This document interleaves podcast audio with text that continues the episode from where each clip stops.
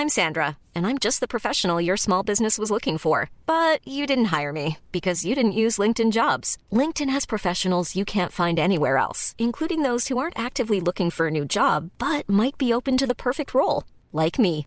In a given month, over 70% of LinkedIn users don't visit other leading job sites. So if you're not looking on LinkedIn, you'll miss out on great candidates like Sandra. Start hiring professionals like a professional. Post your free job on linkedin.com/people today.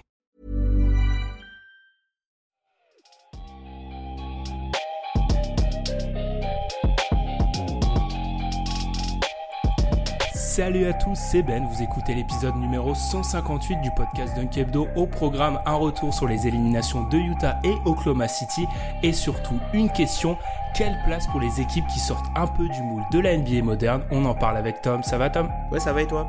Super, allez, c'est parti. Lillard, a chance to send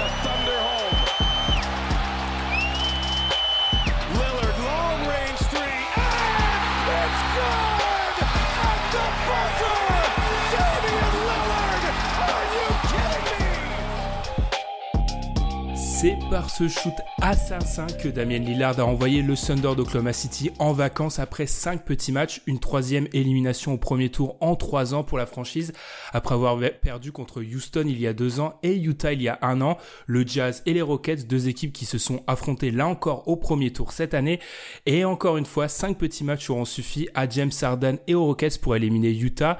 Le Jazz et le Thunder, donc deux outsiders à l'ouest, ont donc connu une élimination expéditive, mais surtout, et on va y revenir pendant cette élimination, des éliminations qui ont montré des faiblesses tactiques pour des équipes qui ont un profil assez atypique en 2019. Alors avant de discuter de tout ça, Tom, je te propose un petit retour et on va plutôt concentrer ce retour sur la série entre le Jazz et Houston parce que pour ceux qui n'ont pas suivi, Pierre a sorti, qu'on salue, a sorti un épisode du Roll consacré à la série entre Houston, Houston pas du tout, entre Oklahoma City et Portland. Donc on vous invite à aller l'écouter, il y a 15 minutes très complètes là-dessus. On va bien sûr parler de cette série, hein, mais d'abord Tom, qu'est-ce que selon toi il faut retenir de cette série entre Houston et Utah? Ben, ce qu'on peut retenir, c'est que Houston a montré que c'était une équipe un petit peu plus taillée pour les playoffs, alors que on peut dire que Utah aujourd'hui est un peu une équipe de saison régulière qui, à la manière des Spurs et ce que font les Spurs historiquement, c'est qu'ils sont élites défensivement, donc ils tapent toutes les équipes qui sont mauvaises voire moyennes mais une fois arrivés contre l'élite ils ont un déficit de talent que le système ne peut pas euh, le, le, système ne peut pas euh, ne peut pas gommer en fait mmh, j'ai l'impression c'est un petit peu la même conclusion que l'année dernière quand mmh. le, le Jazz est aussi tombé contre Houston et il y a vraiment cette sensation que oui côté Houston on est une équipe taillée pour les playoffs ça va être un, une partie du débat d'aujourd'hui aussi peut-être mieux taillée pour la NBA comme elle, comme elle fonctionne en, en 2019 et puis surtout on a l'impression que toutes les petites faiblesses de Utah qui sont pas vraiment exploitables pour les adversaires en saison régulière parce que globalement le talent est moins bon et aussi parce qu'on n'a pas moins le temps de se préparer pour un adversaire nuit après nuit en saison régulière et bah là elles sont mis en évidence de façon assez extrême par Houston.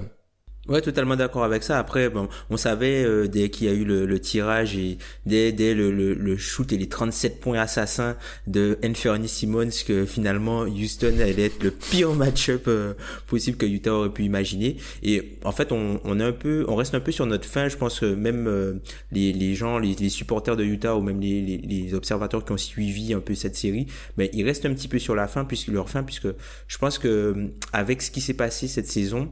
Euh, là où l'an dernier, tu de l'espoir un peu sur la construction d'équipe de, Utah, je pense qu'aujourd'hui, le panicomètre est un petit peu plus haut puisque les, les axes en fait d'amélioration de, l'équipe et euh, le potentiel euh, potentiel de cette équipe ben tu tu sembles être juste destiné à être une bonne équipe et pas une grande équipe un peu comme le Memphis il y a 3 4 ans quoi.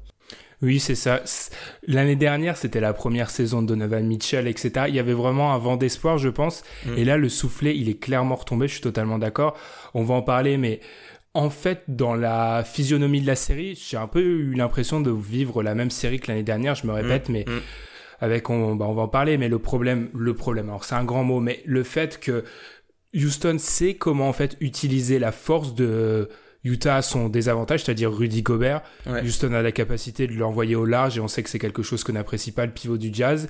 Et surtout, la mainmise de James Harden qui a su montrer que le manque de défenseurs vraiment... Donovan Mitchell et Ricky Rubio sont des bons défenseurs. Mais le manque de défenseurs vraiment élites, même si c'est pas un remède euh, contre James Harden, c'est deux choses qui vraiment leur font très mal et Houston a su l'exploiter encore cette année. Et on est en, en, droit de se demander comment ils vont faire parce que c'est un, des faiblesses que peuvent exploiter toutes les grosses équipes de la NBA. C'est mm. ça le vrai problème. C'est ça. Après, euh, ce qui se passe, c'est quand, enfin, je pense que c'est un peu euh, quelque chose de schématique. Euh, euh, le Jazz a construit son équipe sur euh, de la défense et sur le fait d'avoir une défense élite.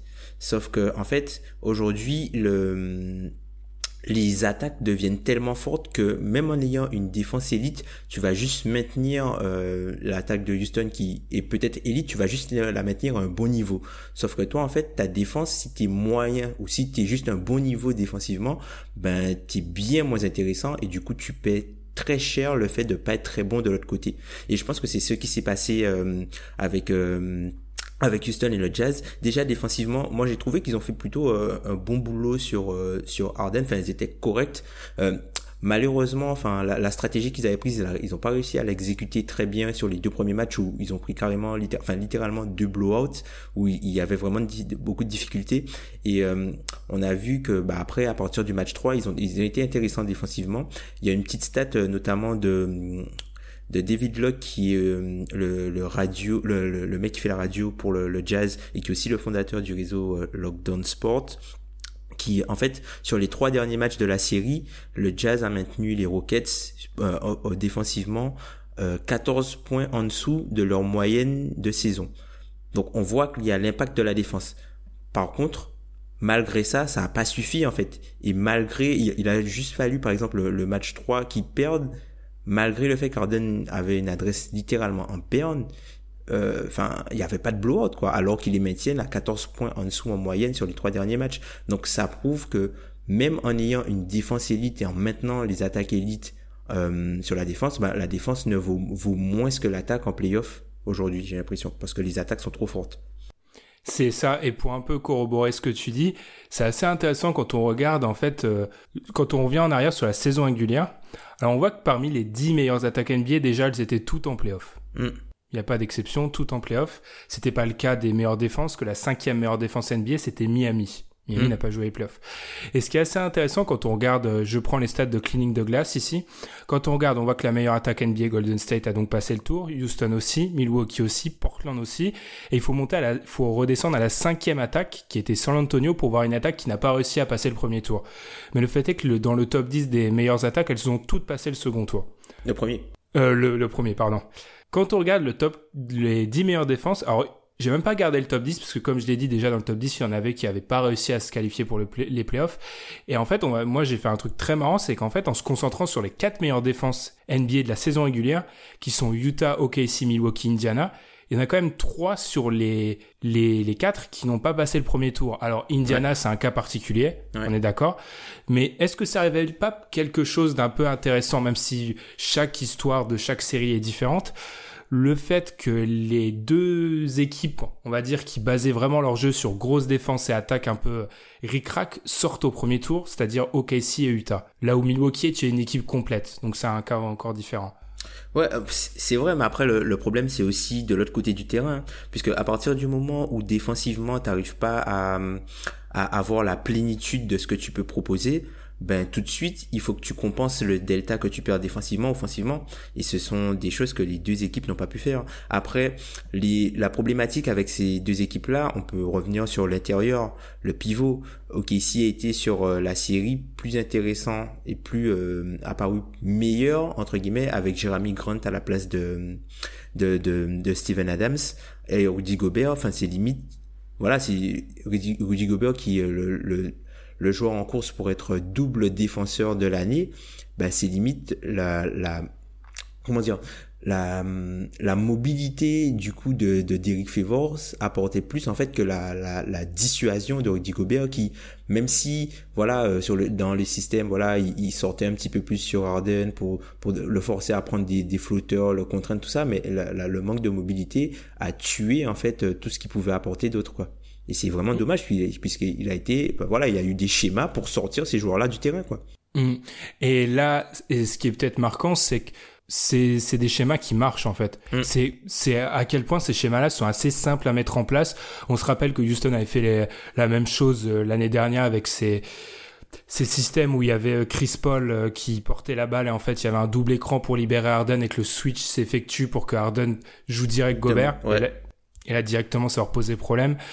Et en fait, ce qui me marque vraiment, moi, c'est avec la facilité avec laquelle on peut éliminer ces joueurs-là, c'est à Steven Adams, c'est Gobert, et en fait, à quel point on élimine des schémas, des joueurs, des pièces essentielles du schéma défensif adverse. Ça, pour moi, ça remet en question totalement la construction de certaines équipes. Parce que quand je vois comment euh, Houston a réussi euh, année après année à euh, faire sortir et rendre quasiment injouable, c'est un grand mot, mais limiter grandement l'impact de Rudy, de Rudy Gobert et des intérieurs globalement, c'est à se demander est-ce que ça vaut vraiment l'intérêt est-ce que ça a vraiment l'intérêt de baser euh, ton équipe sur une défense dans laquelle le pivot a une place vraiment centrale? Parce que c'est vraiment la question du pivot parce que quand je prends l'exemple de Milwaukee, la défense de Milwaukee, elle fonctionne, euh, bien sûr qu'elle fonctionne si c'est pas Brook Lopez qui est dans la peinture.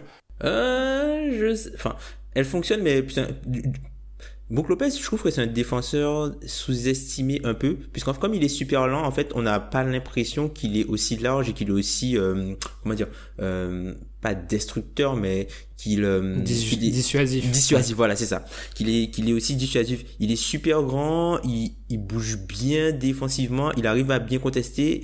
Et euh, bah c'est ça en fait, ça a toujours été un, un, gars qui était fort à la contestation, même si c'est pas un gars qui contre énormément de tirs. Donc je pense que le, le fait de, juste avoir cette combinaison là ça, ça joue énormément. Et surtout d'avoir ça permet aussi de ne pas avoir Giannis en poste 5 et avoir Giannis en, plutôt en, en, défenseur d'aide globalement et un, peu en, sentinelle à l'intérieur de la raquette. Donc je trouve que si par exemple on avait il y avait un pivot euh, moyen à la dissuasion euh, à Milwaukee je pense que les joueurs iraient quand même plus au cercle et prendraient pas autant de mid-range. Hum, mais ce que, je voulais dire, si tu retires le pivot de Utah, OKC et Milwaukee du schéma défensif, euh, Milwaukee peut se maintenir, ce sera peut-être pas aussi bon, même si je suis pas complètement d'accord avec ça, mais là où Utah et OKC perdent, euh, le delta il est, il est immense. Bah, je veux dire, leurs défenses sont basées sur leur pivot euh, en partie. Ouais, c'est ça. C'est surtout aussi la, la, valeur de remplacement en fait qu'il y a derrière ces joueurs-là. Puis bon, après, euh, ok, si il y a toujours eu un problème de, de backup pivot entre guillemets derrière Steven Adams, notamment pour tenir défensivement. Bon, cette année, il y a eu de bons passages de Jeremy Grant et aussi quelques bonnes séquences de Nerlens Noel. Et après, au Jazz, t'as quand même le limite le meilleur pivot backup de la ligue puisque c'est juste un mhm. titulaire qui commence pas quoi. Derek Favors, tu, tu en as tu en as parlé lors de ton dans ton profil. C'est euh, Derek Favors, je pense qu'il peut être titulaire dans peut-être la moitié des équipes NBA aujourd'hui ou peut-être même dans le mm, deuxième tiers quoi. Enfin c'est c'est c'est un pivot titulaire plus connaître d'Eric Favors. Mais en fait là où c'est c'est choquant c'est là où c'est c'est c'est intrigant je dirais pas choquant c'est euh, ce sont deux pivots qui euh, bah, qui amènent des choses différentes à leur équipe puisque bon Steven Adams c'est un gars qui est très important notamment sur euh, toute la partie tout le jeu de possession puisque c'est un joueur qui euh, qui est élite à tout ce qui est rebond. Donc il permet en fait de protéger un peu euh, le nombre de possessions que tu auras contre toi et permet aussi à, Russell Westbrook de pouvoir de l'autre côté récupérer des rebonds propres et lancer des contre-attaques et de, de jouer vite là où le Thunder est un petit peu plus dangereux. Après, tu as bah, le profil de Rudy Gobert où là, toute la défense est basée sur ce que lui peut faire. Et en fait il permet aux extérieurs de Utah d'avoir il permet à la défense de Utah d'être hyper analytique puisqu'en sachant que tu as Rudy Gobert en tant que pivot à la dissuasion mais tu peux permettre à tes extérieurs de vraiment aller agressivement faire des close-out sur les shooters à trois points et du coup forcer les joueurs à prendre des, des flotteurs ou de finir au cercle et de challenger Rudy Gobert. Ce qui fait très bien. Le souci c'est que contre des, des playmakers qui possèdent le pull-up tree et euh, qui sont élites à ce niveau-là. On en parlera tout à l'heure avec euh, Damien Lillard et même euh, même pas colonne sur la série d'OKC. Ah, tu peux le faire maintenant. ben, en fait, ce qui se passe, c'est que, par exemple, pour revenir sur OKC, ils ont tenté plusieurs couvertures défensives sur Damien Lillard, mais ben, ça n'a pas marché puisque, en gros, sur cette série-là, Damien Lillard et CJ McCollum ont été deux joueurs qui ont shooté plus de 10, 10 shoots en pull-up par match, enfin, sur, en moyenne sur la série. Et quand tu regardes leur efficacité, ben, Damien Lillard, il est à 1.24 points par possession sur les pull-ups et CJ McCollum est à 1.09.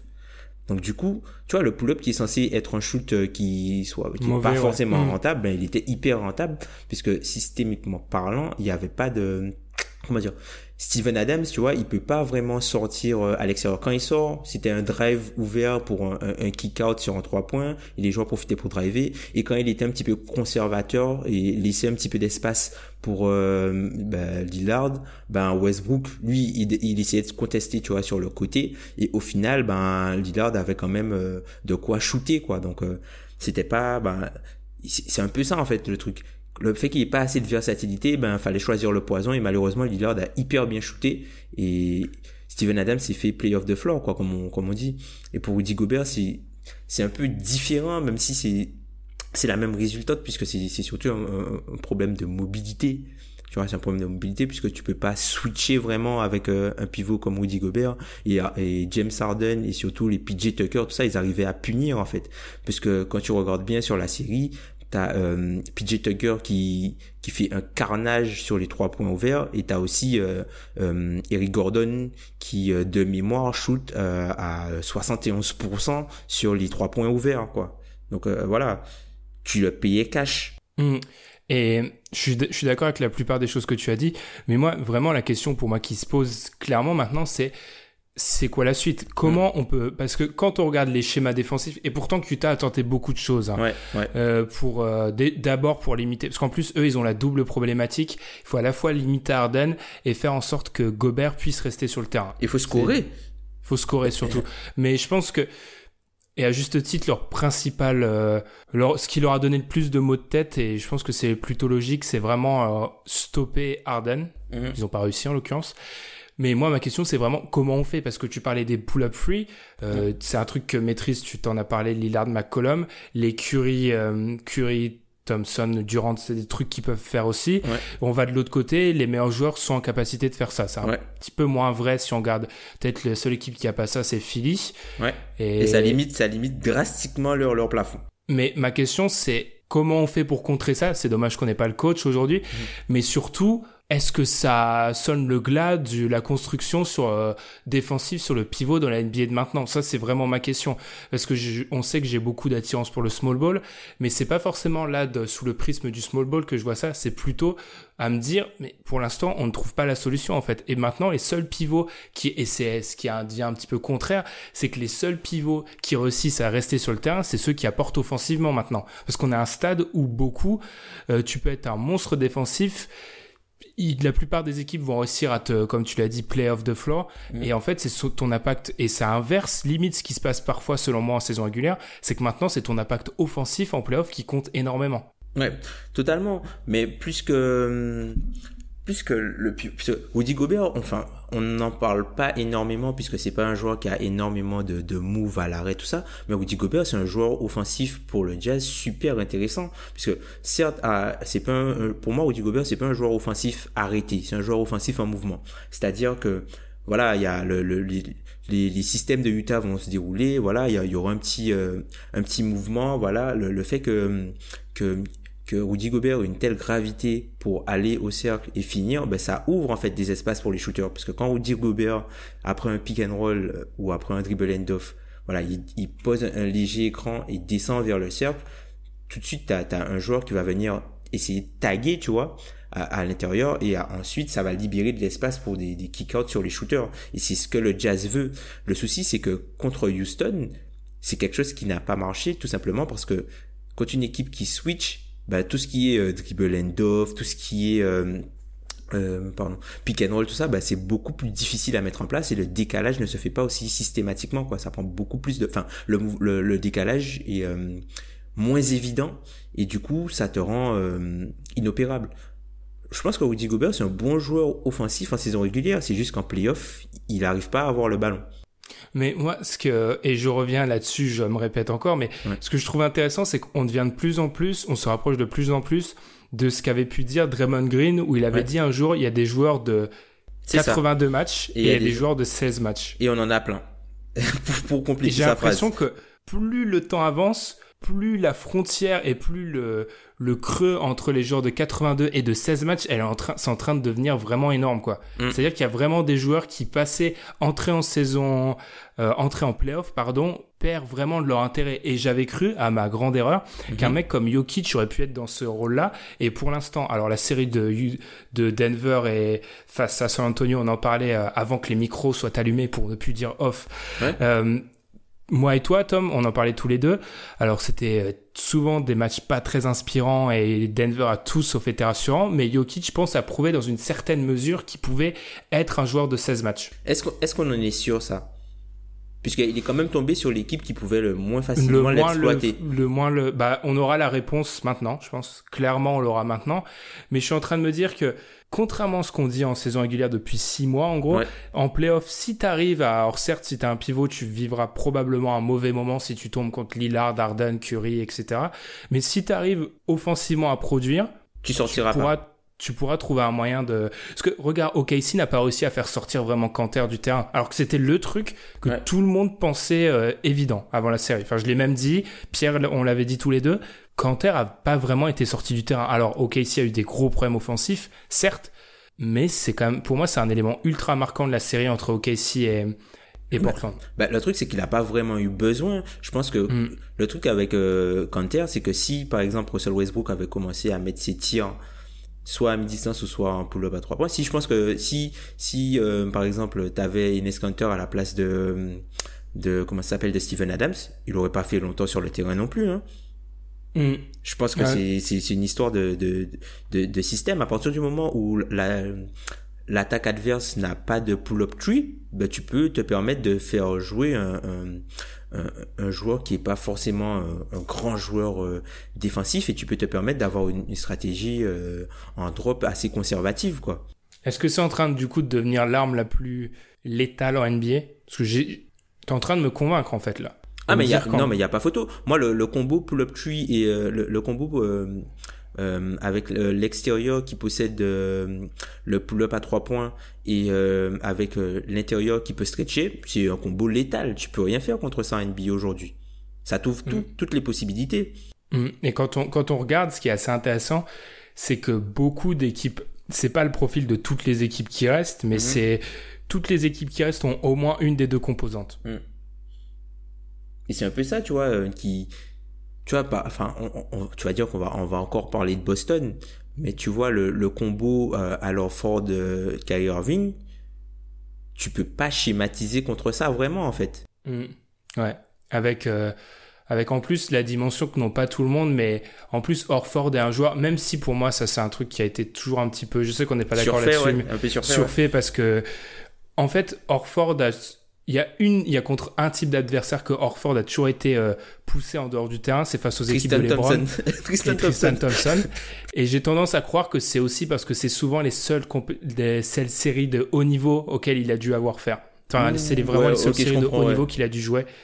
Donc j'attends, c'est un élément que j'attends énormément dans la série entre euh, Boston et Milwaukee pour voir en fait si c'est vrai la la puissance de Al Ford et le fait que ça soit un petit peu, euh, vu que c'est pas vraiment un pivot de formation, il fasse un petit peu partie de ceux qui peuvent rester sur un terrain dans toutes circonstances, ou alors si c'était juste le fruit d'opposition qui était pas terrible. Parce que on peut aussi dire ça, euh, il y a moyen, bon encore une fois l'opposition est assez atypique, mais il y a moyen que Denver trouve un moyen de rendre, et ça me semble plus que probable, Denver va trouver un moyen de rendre Canter euh, injouable. Je pense, mais si euh, Damien Lillard et CJ McCollum continuent à avoir une telle réussite sur tout ce qui est pull-up de loin, bah, je pense que Jokic et tout ça, bah, va, va, ça va peut-être leur faire mal de ce côté-là, quoi. Après, je pense qu'ils pourront pas forcément, ils pourront pas vivre, en fait, sans Jokic. Ils pourront simplement pas vivre sans Jokic. Et si Jokic doit sortir ou si, si ils abordent une, une défense trop conservative face à Lillard, je pense qu'ils peuvent, s'ils gardent cette réussite-là, je pense qu'ils peuvent faire littéralement un chantier. Hein puisque quand tu vois d'où il est capable de déclencher aujourd'hui, tu peux pas trapper. En fait, tu peux trop, c'est trop difficile de trapper un gars aussi loin. Mmh, ouais. C'est ça aussi, c'est un élément dont on n'a pas parlé, mais le fait que le shoot devienne de plus en plus extérieur, ça pose énormément aussi de problèmes aux défenses, avec les règles et tout. Enfin, pour moi, la conclusion à laquelle on doit arriver, plus ou moins, c'est que baser ton équipe sur ta défense maintenant, pour moi, ça devient quelque chose qui c'est de plus en plus difficile à mettre en place parce qu'en plus il y a les règles qui sont de moins en moins favorables à la défense et je trouve vraiment, moi, pour moi, ça a vraiment été un élément déclencheur et c'est pour ça que j'ai vraiment proposé qu'on axe ce podcast comme ça. Parce que pour moi, le OKC Portland, c'était euh, fait pour OKC et je me suis bien trompé comme on est, je suis pas le seul, bon, je me suis bien trompé. Je pense que je me mets dans, dans le chapeau de ceux qui sont vraiment le plus trompés parce que je pensais vraiment que la défense, je me dis à un moment quand tu tombes contre une équipe longue défensivement comme l'était OKC et qui avait en fait toutes les armes pour te pour t'embêter comme euh, l'avait OKC par rapport à Portland, c'était bon. Et en fait, je, veux pas dire que c'est une, c'est le symbole d'une évolution, mais le fait que Portland, alors certes, il y a eu Lillard et McCollum qui ont été en feu, mais le fait que Portland réussisse enfin à se dépatouiller, à sortir du premier tour sans euh, les aléas qu'il y avait eu dans la série contre les Clippers il y a quelques et sans années. Et sans Nurkic, c'est vraiment marquant du fait que rien ne peut arrêter en fait maintenant les grosses attaques. C'est un peu le règne des grosses attaques, ce qui est dans la droite lignée de ce qu'on avait vécu l'année dernière en fait. Hein. Enfin. Après, moi, ce que, enfin, c'est vrai, c'est un peu vrai, mais après, je pense aussi que, voilà, que il y a une histoire de, je pense, talent et que au fur, au final, le système ne t'emmène qu'à un certain endroit. Au bout d'un moment, le talent prend le relais et si t'as pas assez de talent, ben, tu gagnes pas, quoi, tout simplement.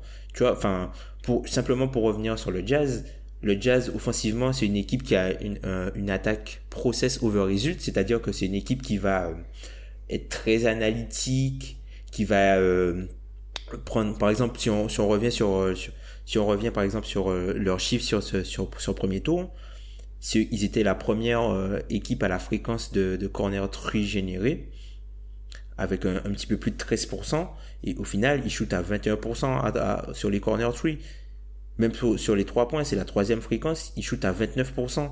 Donc, au final, je pense que le process over result, c'est bien saison régulière pour dire oui, on a bien fait toutes les choses, mais au final, peut-être que on te, peut-être que tu obtiens ces shoots-là parce que la défense veut bien te les donner parce que t'as pas assez de talent pour les mettre. Mmh, ouais. Ou la défense est capable de faire des choix en saison, en playoff qu'elle peut pas faire en saison régulière. C'est ça. Mm. Non, mais je suis, je suis plutôt d'accord là-dessus. Puis, enfin, ça c'est une, une, de nos vieilles rengaines. On les, on le dit à chaque fois, mais c'est clair que le talent en playoff, c'est ça qui, c'est ça qui fait que je suis complètement fou à croire en Philly, euh, alors qu'il n'y a aucune raison logique. Il y, a, y, y a quand même des raisons logiques. C'est juste. Euh, c'est juste que je suis aveuglé par le fait qu'ils ont trop de. En fait, moi, je suis un joueur de Touquet. C'est pour ça. Faut pas, faut pas chercher à comprendre.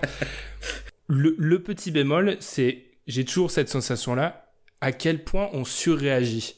C'est-à-dire mm. à quel point on va pas voir des demi ou des finales de conf où tout bêtement la défense va reprendre ses droits et sans parler des pivots parce que je pense que c'est un autre problème pivot défensif etc mais mm-hmm. même si aucune aucune équipe qui avance là ne base sa défense sur un, vraiment un pivot comme peuvent le faire euh, Utah et sur un pivot classique c'est ça. Ouais moins de mesure ok si il y a aucune équipe de ce type là maintenant. Mais à quel point même si on peut dire un peu ça de Philly mais c'est plus compliqué. Milwaukee aussi un peu. Mais bon c'est pas c'est pas la même chose. À quel point on va être contredit en fait? À quel point euh, Golden State va réussir à à faire déjouer Houston ou quelque chose comme ça. Est-ce que tu penses vraiment que là on n'est pas dans la surréaction? Parce que je me méfie, moi j'ai l'impression que tous les ans je tire des grandes conclusions et que trois semaines après elles, elles, sautent, euh, elles sont plus valables. Non, moi je, je pense qu'on va voir c'est euh, l'importance des profils un peu comme PJ Tucker, tu vois. Les profils à la Pascal Siakam, tu vois, les gars qui sont capables de de garder de 1 à 5 et qui peuvent aussi jouer pivot et du coup, ce sont des gars que tu peux pas, euh, tu peux pas faire de schéma contre eux parce que s'ils sont en plus, déjà, cette, euh, le fait d'avoir cette polyvalence, c'est un plus pour l'équipe. Mais si en plus, ils rentrent leur tir à trois points, ben là, tout de suite, ça devient vraiment, euh, voilà, c'est limite injouable, quoi. Puisque si t'as un gars qui est le, le, socle de ton équipe, le socle défensif de ton équipe, entre guillemets, et que de l'autre côté, il est pas exploitable, ben tout de suite, ça augmente sa valeur et ça augmente aussi le niveau plafond de ton équipe. Là où on pouvait penser que avant pour avoir pour atteindre son niveau plafond, il fallait simplement avoir ses meilleurs joueurs sur le terrain. Aujourd'hui, pour atteindre son niveau plafond, il faut simplement avoir le moins de joueurs qui sont dont l'axe faiblesse est exploitable. Et petite question par rapport à ça, parce que j'ai l'impression qu'on se rapproche un peu du discours qu'on avait avec Cleveland l'année dernière. Ouais. À quel point la limite de tout ça, c'est pas aussi de mettre des joueurs qui sont qui ont pas de faiblesse exploitable, mais qui ont pas non plus de vraie force? Alors c'est pas le cas de Pascalou qu'on salue, le Pascalou, Gang. C'est un peu plus le cas, je pense, d'un PJ Tucker, même s'il n'a pas de faiblesse totalement identifiée. Mais est-ce qu'on risque pas de tomber dans un travers où, et j'ai l'impression que des fois on le fait un peu. Les joueurs sont sur côté. Ouais, on va mettre euh, des joueurs euh, qui ont aucune faiblesse, c'est clair, mais leur plus-value sera minime en fait. Ce, bah, qui, ce qui, est moins le cas en saison régulière en fait. Tu peux vivre avec un. Euh, je vais prendre un exemple. Tu peux vivre avec Carmelo Anthony en saison régulière. Tu peux moins vivre avec Carmelo Anthony en playoff. Tu ne peux pas. tu, ne, peux, pas. tout simplement. Tu ne peux pas tout simplement. Ouais, ben un peu, c'est un peu le, c'est un peu le, enfin, on va dire que je m'acharne dessus, mais c'est un peu le Midge Crowder, tu vois. C'est-à-dire, non, mais c'est un, un, gars qui, euh, c'est-à-dire que c'est un gars qui, euh, son, théoriquement, c'est un gars qui, qui a tout de son, de ce dont l'équipe a besoin. Mais si par exemple son pourcentage à trois points faiblit d'un ou deux points, ou sa défense, sa défense régresse légèrement, ben tout de suite, ça devient plus un joueur rentable, tu vois. Mmh, mmh, ouais. Et la capacité des équipes sera, je pense, à, à voir à quel point euh, tu peux trouver, trouver l'équilibre. J'avais une autre petite question avant qu'on parle peut-être de ce que veulent dire ces conclusions pour la suite des playoffs.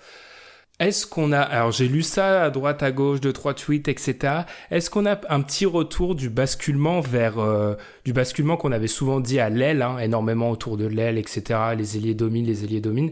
Est-ce que ça commence pas à se rebasculer un peu vers la main? Je pense que non, puisqu'il n'y a pas assez de talent élite pour construire toutes les équipes euh, autour de ce profil-là. Je pense que d'ici cinq ans, tu auras pas mal d'équipes où le meilleur joueur sera soit un ailier, soit un pivot. Donc le bascule. Donc là, c'est encore. Euh, là, par contre, c'est une conclusion hâtive euh, dans la dans la droite lignée de ce qu'a fait Arden, Lillard, etc. Les ailiers maîtrisent toujours le game. selon toi. Ouais, pour moi, oui, puisque c'est c'est sont les entre guillemets les seuls joueurs qui ont la capacité d'avoir des skills de quad, mais aussi d'apporter euh, un skill set aussi d'intérieur. Par exemple, Kevin Durant, il peut faire ce qu'un arrière, peut faire, il peut faire ce qu'un ailier peut faire, il peut faire ce qu'un meneur peut faire, il peut faire ce qu'un poste 4 peut faire, il peut aussi faire des choses qu'un pivot peut faire. Après, on est vraiment dans l'élite, tu vois. Mais tous ces joueurs-là, ils peuvent, ils peuvent soit, tu peux soit les faire jouer plus haut, c'est-à-dire sur un, poste pour lequel ils sont plus grands, ou soit les faire jouer plus bas sur un poste sur lequel ils sont un petit peu plus petits, mais leur, leur, polyvalence va leur permettre de survivre. Tu vois, par exemple, Kawhi peut jouer deux. Mm. Des gars comme ça, tu vois, je... Paul George peut jouer 2, il peut aussi jouer 4, et parfois tu peux l'avoir en séquence en, poste 5, tu vois. Mm. Je pense juste que, je suis d'accord avec toi, je pense juste que ça remet un petit peu aussi d'importance sur les, les arrières et les meneurs en particulier, parce que c'est eux qui techniquement, euh, c'est tout bête parce que normalement c'est les mecs les plus rapides sur un terrain, c'est eux qui sont les plus à même de faire justement ce, dont on parle depuis 30 minutes, de mettre à mal les pivots et de les faire sortir en fait. C'est eux techniquement vu qu'ils ont ils ont la balle dans les mains la plupart du temps, mais qui sont aussi les plus rapides et qui sont les plus dangereux en théorie pour les pivots euh, pour mettre les mettre à mal sur leur leur manque de vitesse, ils ont quand même aussi cette importance-là de faire valser le schéma défensif adverse. Je pense que c'est une, grande force pour eux. Même si je suis d'accord, je pense que les tours d'après vont montrer que les ailiers vont continuer à dominer. Même si mon petit bémol, encore une fois, pour moi, c'est un... il y a beaucoup de choses à retirer de cette série d'OKC, même si il faut aussi en retirer qu'OKC n'a pas été au niveau. C'est le fait que Paul George, alors qu'il était largement diminué, ça, ça c'est une évidence, le fait qu'un Paul George, alors qu'il n'avait pas forcément la plus grande, opposition en face, a bah, est tombé en fait. Son équipe euh, est tombée. Euh, c'est assez, c'est assez, je trouve marquant parce que on a tendance à dire que quand un ailier dominant joue une équipe contre laquelle il a pas de réponse, normalement c'était tout cuit. Alors là, on avait un ailier dominant beaucoup diminué, je le répète, mais qui a pas su sortir l'équipe d'en face. Après, le truc, c'est que Paul George aussi, il était dans une, une situation qui est pas forcément idéale pour lui, contrairement à, aux autres ailiers qu'on a, aux autres ailiers dominants qu'on a l'habitude de voir, tu vois. Par exemple, Paul George, si tu lui donnes le ballon, ça veut dire qu'il a le ballon, mais qu'il il est entouré de quatre non-shooters. Donc ce sont pas mm. des conditions idéales pour lui pour faire mal. LeBron James, tu lui mets quatre shooters autour, boum, voilà, tu sais que tu as une attaque élite Tu vois, Kevin Durant, il a quatre shooters auto, boum. Et, là, il, arrive même à réaliser des trucs avec euh, même Draymond Green qui est un non-shooter. Et même Kawhi Leonard, tu vois, aux Spurs, il était irréel. Là, on le voit avec Toronto, maintenant qu'il y a quatre joueurs, il y a, du spacing autour de lui. Ben, va le chercher en un contre un. La raquette est ouverte, il peut s'arrêter, il peut prendre des mid-range, il est, enfin, il est vraiment, enfin, voilà, il est vraiment dans des situations, il est dans une disposition optimale pour lui. Et à partir du moment où tu as un ailier dominant, et c'est un truc qu'on voit pas forcément avec Jimmy Butler, mais à partir du moment où tu as un ailier dominant qui a du spacing autour de lui, le mec va faire des dégâts. Mmh. Et du coup, et comme ça, on va pas nous reprocher de ne parler que de, de ne jamais faire de preview pour vouloir se distinguer. Qui est-ce que déjà, selon toi, et je vais répondre parce que je pose beaucoup de questions, je vais y répondre là. Est-ce que c'est la formule pour gagner en playoff maintenant, c'est-à-dire l'ailier et, et, le spacing, et surtout qui du coup là dans les équipes qui restent à la meilleure formule? Je pense que moi, je pense qu'à l'heure actuelle, c'est la meilleure formule, faute de mieux. C'est tout simplement parce que c'est la formule du moment. On n'a pas de solution et que on est dans une un âge d'or de l'ailier. Il y a trop d'ailiers de trop haut niveau en fait, et donc du coup, comme on le répète depuis des mois, voire des années maintenant. Euh, c'est beaucoup trop facile en fait euh, quand t'as un ailier de haut niveau de faire la différence par rapport à son vis-à-vis qui sera pas assez bon et le shoot est devenu une arme tellement létale en NBA que euh, c'est la formule idéale. Après, moi je demande toujours à voir parce que t'as on parle beaucoup du pull-up free depuis le début. Il s'avère que l'équipe de Milwaukee qui d'après toutes les statistiques possibles et imaginables a le et je faisais encore des recherches sur ça cet après-midi a le profil de l'équipe qui doit gagner le titre. Ouais. S'il n'y avait pas les Warriors, bon, il y a les Warriors. il y a les Warriors.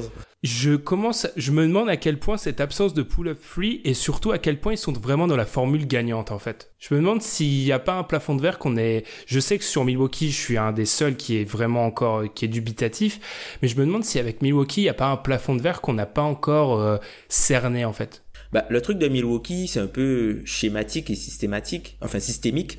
Euh, on, utilise des mots de géopolitique, c'est génial. Non, mais enfin, franchement, quand tu regardes bien, moi, le, ce qui me fait peur, le plus peur vraiment avec Milwaukee, c'est que Mike Budenholzer n'est pas un coach qui est connu pour sa capacité d'adaptation. En gros, ils ont une formule qui marche très ah, très bien. Merci Tom. Mais le jour où cette formule-là, le truc c'est que cette formule-là, elle est bien pour battre, allez, 90% de la ligue, je pense. Par contre, si certaines équipes arrivent à jouer à leur niveau plafond à eux, ben t'as pas t'as pas vraiment de, de, réponse. Après là où je trouve que le schéma de Milwaukee peut être un peu piégeux, c'est qu'en fait au fur et à mesure où tu passes des tours, le fait de hum, choisir les joueurs qui à qui tu accordes le droit de tirer à trois points, ben si il euh, y a moins de rotation et ce sont toujours des très bons joueurs qui jouent, ben au final ben il y aura que des bons joueurs qui pourront tirer à trois points et euh, la, la situation de, de trop agressif en laissant vraiment l'espace, en laissant les, joueurs prendre des, trois points euh, above the break et de libérer la raquette, enfin de, boucher la raquette, au final, ben, je pense que au mat, ils peuvent être contraints de perdre au mat. Et c'est là aussi j'ai un peu le doute pour Boston. Je pense qu'ils vont passer, puisqu'ils vont se prendre, je pense qu'ils vont se prendre un match avec un barrage à trois points, puisque c'est Boston, c'est une équipe avec plein de street shooters, mais c'est pas une équipe avec des shooters euh, vraiment réguliers, élite élite quoi. T'as des mecs qui vont t'en mettre un soir, ils vont t'en mettre cinq, euh, notre soir, ils vont pas t'en mettre. Mais c'est ça le truc en fait avec Milwaukee, c'est à quel point les maths peuvent, euh, on va dire, euh, à quel point l'être humain et une haute soirée, une, soirée chaude peut défaire les maths. Après, est-ce que tu es capable d'avoir tous tes shooters avec une soirée chaude pendant 4 matchs sur 7 C'est pas sûr. Mmh. Mais c'est en cela que le, le match-up pour Milwaukee-Boston, pour cette équipe de Milwaukee, en fait, j'ai dû dire dans cette, dans cette émission que c'était un bon match-up. Et plus j'y pense, plus je me dis que c'est pas forcément le meilleur possible. C'est-à-dire que, alors c'est mieux que Toronto, bien sûr, mais je pense pas que ça soit bien sûr mieux ah, que pas sûr. Hein. Moi, tu vois, pour moi, Boston, c'est le pire match-up pour Milwaukee, puisque Milwaukee est très fort pour forcer des équipes à faire des choses qu'elles font d'habitude, sauf que les choses que Milwaukee force, Boston ne le fait pas du tout.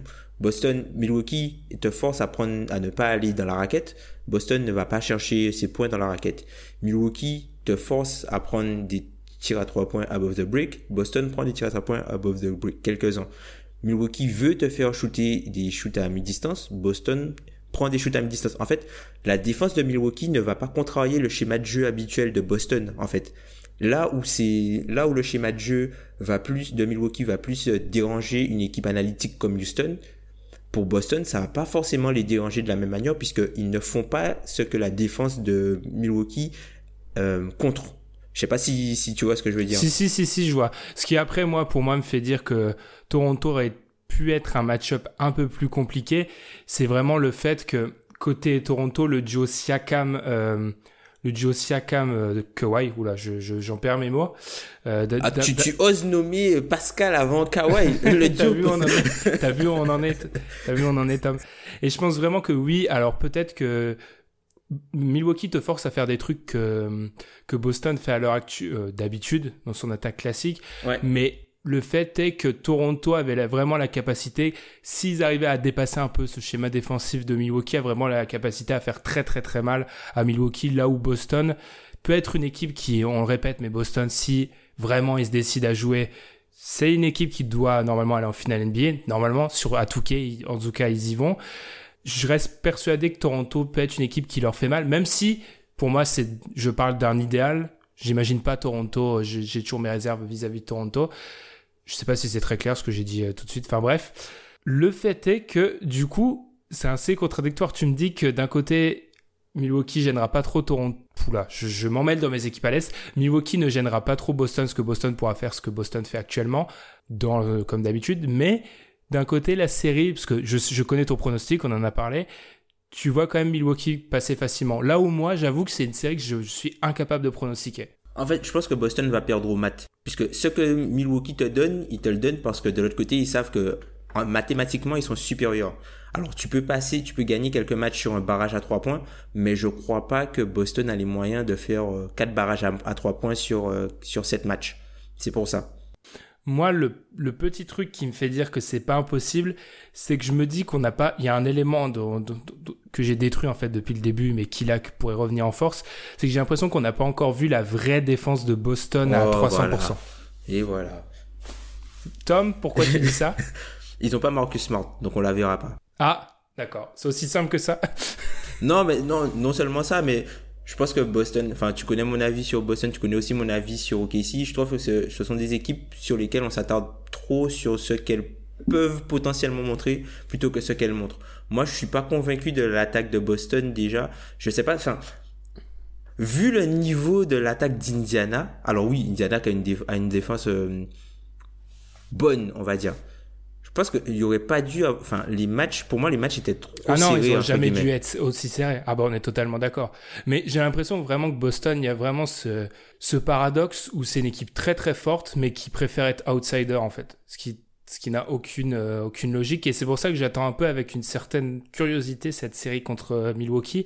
Parce que là, ils vont être outsider et le fait est que tu as vraiment l'impression de l'équipe, et dans les deux cas, et ça s'applique aussi au KC, je pense que là, tu as T'as parlé du fait qu'on retenait que leurs meilleures choses. C'est aussi deux équipes, j'ai l'impression, qui bah, choisissent leur moment. Un Pierre va pas être d'accord avec ce que je vais dire, mais j'ai quand même l'impression que c'est des équipes qui, à, sur certains moments, euh, ne montrent pas une régularité euh, qui doit, qui devrait être la leur. Quoi.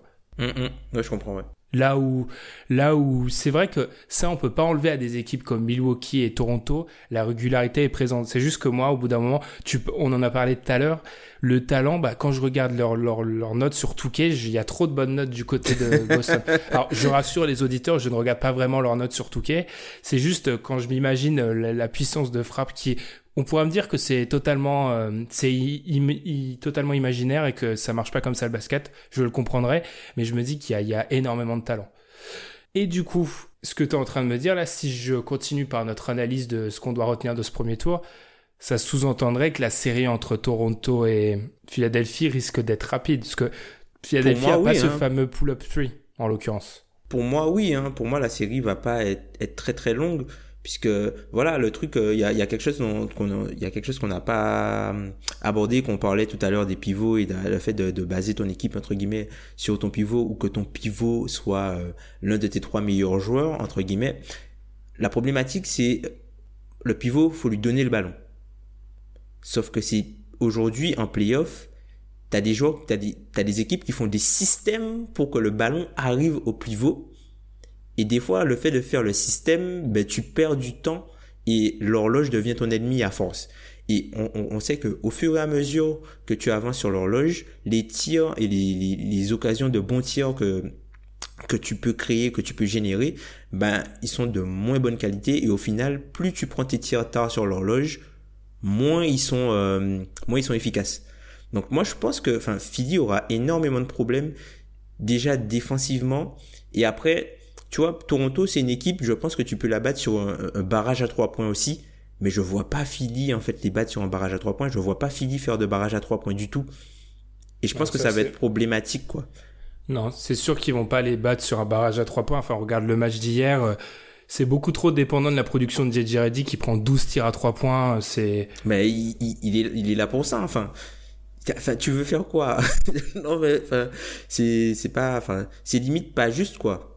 Oui oui, c'est ce que c'est je comprends ce que tu veux me dire mais encore une fois moi je trouve que et on sait que j'ai enfin c'est pas que j'ai c'est pas non en fait on sait on sait rien du tout mais j'aime bien Tobias Harris, j'aimais bien l'idée de Tobias Harris mais j'ai l'impression qu'elle est un peu mal encore exécutée ou mal comprise ou mal cernée par euh, par Brett Brown parce que hier, enfin, je veux dire, il prend beaucoup de shoots, mais très peu pour apporter du spacing, parce que on n'a pas ramené Tobias Harris à Philly pour que, enfin, je veux pas non plus en faire un spot-up shooter à trois points, ça serait totalement limité. Ouais, tu veux pas, le, tu veux pas le transformer en Mirotic, quoi. Totalement, mais faut aussi voir que ça peut être une de ses fortes plus-values dans le 5 de départ et dans l'équipe de, de, de Philadelphie. Faut pas non plus lui enlever cette, cette, ça de son jeu.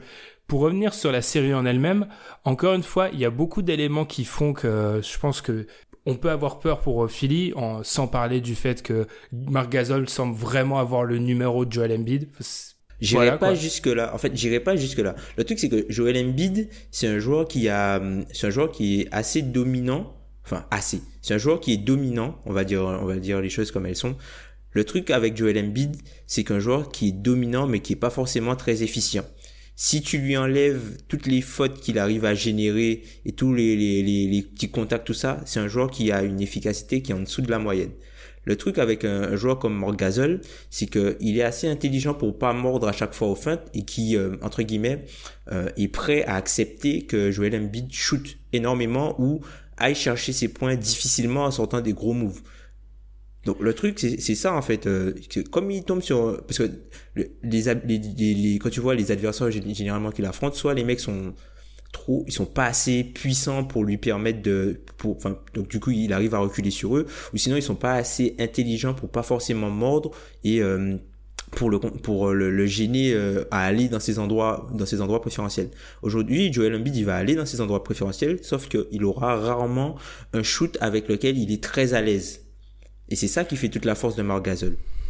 Là où je suis moyennement d'accord, c'est que certes, les, les lancers France sont une grosse partie du jeu de Joel Embiid. Ouais. On l'a vu hier, euh, il a dû en prendre 5 ou 6 ou 6 ou 7. Enfin bref, il est en dessous de la dizaine et de très loin. Mais je pense aussi vraiment que l'aspect physique de Marc Gasol lui pose un, vrai problème. En fait, il peut pas bouger Marc Gasol. Il a pu bouger Jarrett Allen au premier tour. Ouais. Il peut pas bouger, bouger Marc Gasol, quoi. Je pense qu'il peut aussi. Ouais, je pense qu'il peut le bouger, mais je pense qu'il craint, tu vois, parce que si si genre tu tu viens, tu veux euh, back down euh, Morgazol, tu vas lui mettre un premier coup d'épaule, un deuxième coup d'épaule. Le souci c'est que peut-être si tu mets un, il va bouger, peut-être le deuxième tu vas essayer, mais il sera plus là, tu vois. C'est un mec un peu un peu roublard, tu vois, Morgazol. C'est un gars qui a de bonnes mains et aussi il y a, y a quelque chose qu'on qu'il faut pas sous-estimer. C'est un gars qui est très grand, qui est euh, on va dire assez mobile pour défendre et c'est un joueur qui rend pas énormément de centimètres en bit, donc du coup, il lui, il lui, il lui empêche de voir certains angles de passe. Et ça, je pense que c'est quelque chose qui peut perturber toute l'attaque de Philadelphie, puisque Joel Embiid, quand il est utilisé au poste, il n'est pas utilisé au poste uniquement pour scorer, mais il est utilisé au poste pour parfois trouver des cutters et mhm. faire des décalages. Et si, avec Marc Gasol, qui est long et qui est assez large, euh, il a, il arrive pas à voir vraiment par-dessus son épaule, il, il arrive pas à voir vraiment les angles de passe, ça risque de problème, de poser énormément de problèmes offensifs à Philly, qui en a déjà pas mal. Mmh. Et pourtant, malgré tout cela, je prends Philly pour passer ce tour. Sérieux? Ah, Ça n'a aucune logique. Mais toi aussi. Ah non, mais ça n'a aucune logique. Mais je vois juste, je suis trop, je suis aveuglé de un par le talent et j'ai fait, je me suis fait une promesse il y a quelques années de ça. Je ne donnerai plus jamais aucun crédit à Toronto parce que je. Oh là là, là là. Non, parce que c'est une équipe, mais je vais. En fait, non, c'est mal dit. je les pronostiquerai plus jamais. Je donne tout le crédit à Toronto qui mérite. Tout le crédit que Toronto mérite, c'est-à-dire c'est Kawhi, euh, Siakam et un All-Star, euh, il y a vraiment quelque chose qui se dégage et même si euh, il y a toujours quelques moments où je pense que c'était de loin leur meilleure copie hier en playoff, de très loin. Ils n'ont pas fait un premier tour fabuleux, même si bon, il n'y avait pas besoin de faire un premier tour fabuleux de leur côté en, en tout cas. Après, je reste sur mes positions avec Philly qui a juste trop de talent de 1 et on me dira oui, c'est pas un argument mais j'ai même pas de deuxième point en fait. Enfin, je veux dire et je pense qu'au bout d'un moment, ils vont peut-être commencer à se dire qu'il faut peut-être utiliser Ben Simmons différemment et je pense que de toute façon Brett Brown joue un peu pour sa tête et c'est peut-être là le moment où il va commencer à tenter des choses avec le collectif qu'il a mais on commence à exploser le temps. Passons, euh, prenons l'avion, direction l'ouest, avec les conclusions qu'on a dit. J'ai pas envie de parler du Houston euh, Golden State que, dont tout le monde parle au début. J'ai envie de parler du Portland Denver parce qu'on en a un petit peu parlé. Est-ce qu'avec tout ce qu'on a dit, j'ai l'impression que moi, enfin, je suis auditeur, je me dis, ok, Portland a toutes les armes pour faire vaciller Denver. Bah moi je suis assez d'accord avec ça. Enfin moi Denver m'a pas forcément rassuré hein, sur la, la, série contre San Antonio puisque Denver ils ont eu le entre guillemets pour Jokic le, le match-up préférentiel, c'est-à-dire l'équipe qui euh, qui voilà quoi qui vit et meurt par des shoots à mi-distance et qui n'a pas enfin voilà. A Marcus Aldridge et Demar DeRozan ouais, mmh, ouais voilà, c'est parfait vois, pour eux quoi. Mmh. on, on, a vu le voilà le match où voilà Derrick White prend feu. Il y a plus il y a plus de Denver. Mmh.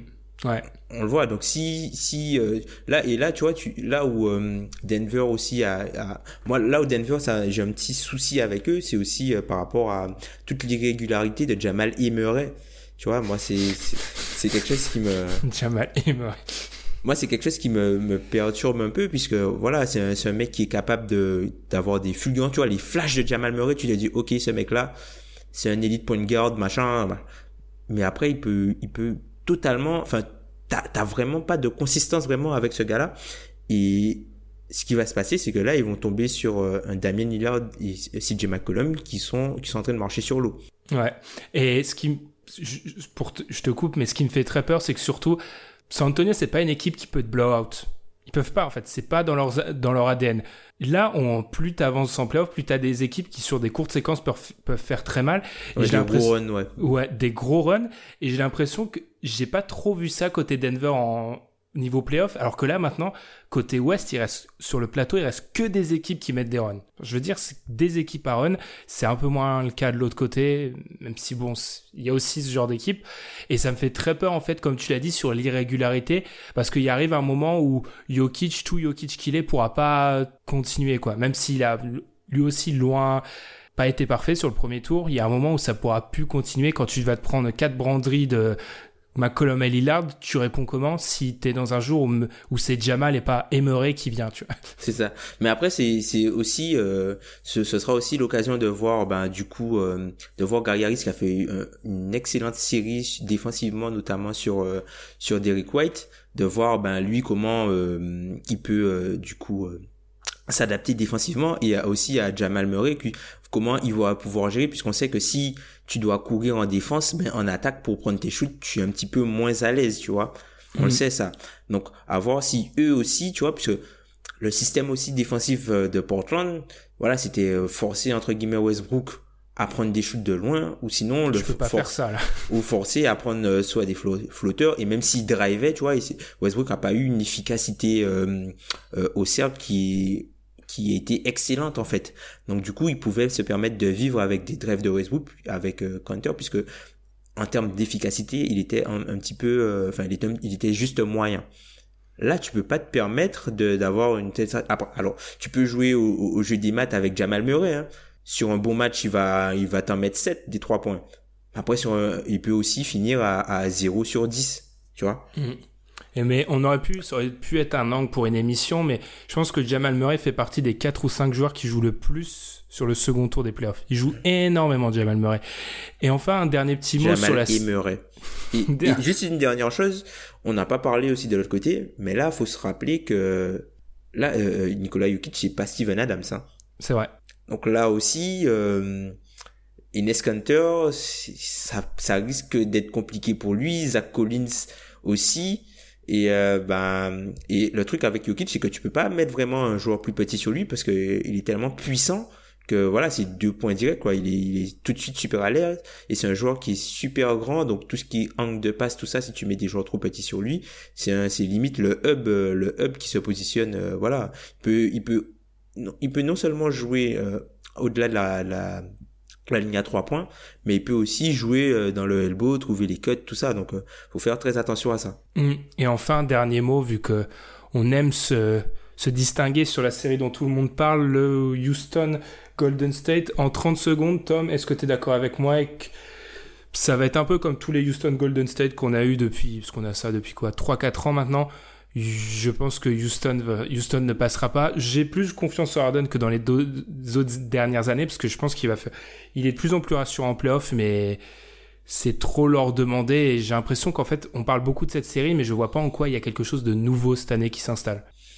Oh, le shooting de PJ Tucker je sais pas. Enfin, non, mais c'est vrai. Enfin, l'an dernier, euh, ils ont eu des, problèmes d'adresse. Faut voir Eric Gordon. Et puis, je pense qu'il y a quelque chose qui, il y a quelque chose qui est important, c'est que cette fois-ci, Houston rencontre Golden State un tour avant, donc ça fait moins de minutes sur le corps, corps de Chris Paul. Donc ça peut peut-être avoir euh, une incidence. On se rappelle que les les Rockets ont battu euh, les Warriors à l'oracle sans James Harden avec un Chris Paul magnifique. Donc euh, voir là si, si Chris Paul arrive à tenir la série. Moi je pense que ça peut être euh, une série intéressante. Après moi j'ai peur un peu de la série statement. Tu vois un peu euh, là pour, l'instant tu vois tout le monde t'as pas mal de gens qui hésitent ouais euh, Golden State sont voilà c'est la première série où ils sont vraiment en danger depuis l'arrivée de Kevin Durant et moi j'ai peur du statement genre boom je pense que moi je pense que cette série là je pense qu'ils vont perdre un match à Oakland qui seront menés peut-être 2-1 et après ils vont gagner les trois d'affilée Mmh, je vois, ouais. Oui, c'est un scénario. Ouais, moi, je serais, je, tends aussi plutôt vers un scénario comme ça. Je vois pas le match 7 cette année déjà. ça m'étonnerait. Entre les deux, ouais, ça m'étonnerait. Euh, match 7 on, on va dire que si, honnêtement, si on voit un match 7, euh, je commencerai vraiment à m'inquiéter un petit peu. On connaît pas le scénario. Hein, je commencerai vraiment à me poser des questions au niveau Golden State si vraiment on en arrive jusque là. T'imagines un match 7 pour le la dernière à l'Oracle, un match 7 contre Houston pour aller en finale de conf? Je pense mhm. que là, en termes de pression, euh, c'est haut, hein, parce que là, tu, tu joues, tu joues ta legacy. Et puis ça ferait surtout euh, une série en 6 contre les Clippers, une série en 7. Euh, on sait que j'ai pas d'anglicisme. On sait qu'ils sont un petit peu tous. Ils ont des petites blessures à droite à gauche. On sait que Clé mm. a des problèmes à la cheville, etc. C'est quand même aussi, ouais c'est pas une bonne idée d'allonger toutes les séries quand tu es en capacité de toutes les finir en 5 euh, max. Après, est-ce qu'ils est-ce qu'ils en ont vraiment la capacité pour Houston de finir en 5 Je sais pas. J'ai l'impression que ça devient euh, j'ai l'impression que moi le premier on commence à peut-être surévaluer les Warriors. C'est fou hein, mais je... Bah, le truc c'est que les Warriors c'est une équipe tu peux plus vraiment les juger pour euh, sur la, la saison régulière puisque c'est une équipe qui entre guillemets on a rien à foutre. Voilà, c'est Non, mais c'est c'est ouais, c'est une équipe qui a sous-performé. Quand tu regardes le niveau de talent, c'est une équipe qui sous-performe son niveau de talent. Mm. totalement. Est-ce que du coup, moi moi ce qui m'a choqué, c'est tu vois par exemple sur le match euh, le, match contre les, les, Clippers, tu vois sur la série contre les Clippers, pour moi quand ils perdent de, de, après avoir euh, mené euh, d'une trentaine de points, quand ils perdent, moi je me dis ok c'est bon ils ont compris il leur fallait ça et euh, ils vont rouler sur euh, sur sur le reste de la série. Et je vois qu'ils perdent le, le, le game 5 alors oui Williams c'est indécent Kerry fait une performance tu vois, moi ce qui me choque vraiment sur le premier show c'est que KD a eu autant à s'employer pour sortir les Clippers quoi. Alors les Clippers je enfin les Clippers ont fait un parcours vraiment exceptionnel, ils sont vaillants, ils ont joué dur, mais d'avoir généralement qui soit Kevin Durant là, on l'avait qu'en finale contre LeBron. Ouais. Mm. Il y a, y a de ça après. Après, les autres pourront dire ils gèrent, etc. Je sais pas. Je trouve que je veux pas non plus être alarmiste, mais je crois que je vous ai posé la question en début de semaine, votre niveau d'inquiétude par rapport aux Warriors. Et moi, je vais dire que je suis encore, euh, je suis à la période des questionnements. Je sais pas encore, mais mm. euh, il y a quand même, on va dire que vu qu'on a l'impression qu'on se dirige vers ça, si c'est vraiment la dernière année dans cette formation-là, vaut mieux que ça soit le cas. Parce qu'on a vraiment, il y, a une usure de la gagne, on a aussi l'impression qu'il commence à se créer, que c'est, assez, fou de ce niveau-là. L'heure s'approche à grands pas. Je pense qu'on va conclure comme ça cet épisode numéro 158 du podcast d'un Kebdo. Merci de nous avoir écoutés. Je rappelle que Pierre, euh, dois faire leur pub. Hein. Pierre a fait un, Pierre a fait un excellent, euh, excellent et court. Je lui ai dit très court parce que je pense qu'il y avait un peu la, la déception de l'élimination. Il avait le belge. les déceptions de l'élimination prématurée. Alan a un one and done qui devrait arriver avec un invité. On vous dit rien de plus. Comme d'habitude, nous, vous pouvez nous retrouver sur les réseaux sociaux, Facebook, Twitter, les plateformes de streaming, SoundCloud, Podcast Addict, Addict. podcast, adulte. C'est très bizarre ça. ça n'existe pas. Ne cherchez pas, voilà. Surtout si vous avez moins de 18 ans, parce que ça existe peut-être. C'est des trucs bizarres, donc ne cherchez pas. Et sur Apple Podcast. N'hésitez pas à lâcher des petites étoiles d'ailleurs sur Apple Podcast. Ça, ça nous fait toujours plaisir. plaisir pardon. Un petit mot. Faut que ça se finisse très vite là. Je, je, je perds mes moyens. Un petit mot, un petit mot d'ailleurs par rapport à notre absence de la semaine dernière. Vous l'avez sûrement remarqué, mais depuis quelques semaines, on a, on galère un peu sur les réseaux sociaux, etc. Parce que on a tous des emplois du temps beaucoup plus serrés. On fait le maximum pour être là chaque semaine. On fera un meilleur job les semaines prochaines si jamais le scénario devait se répéter de vous prévenir à l'avance. C'est la moindre des choses. Et nous, on vous souhaite comme c'est le cas ces dernières semaines, une très bonne semaine de playoff et on se retrouve la semaine prochaine. Salut. Salut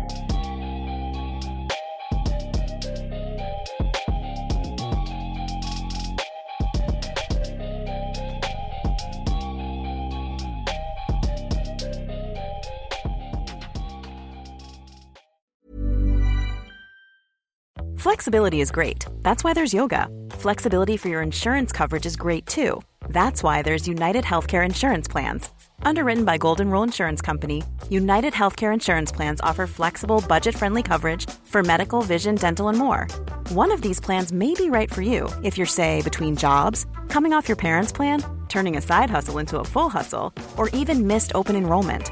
Want more flexibility? Find out more about United Healthcare Insurance Plans at uh1.com.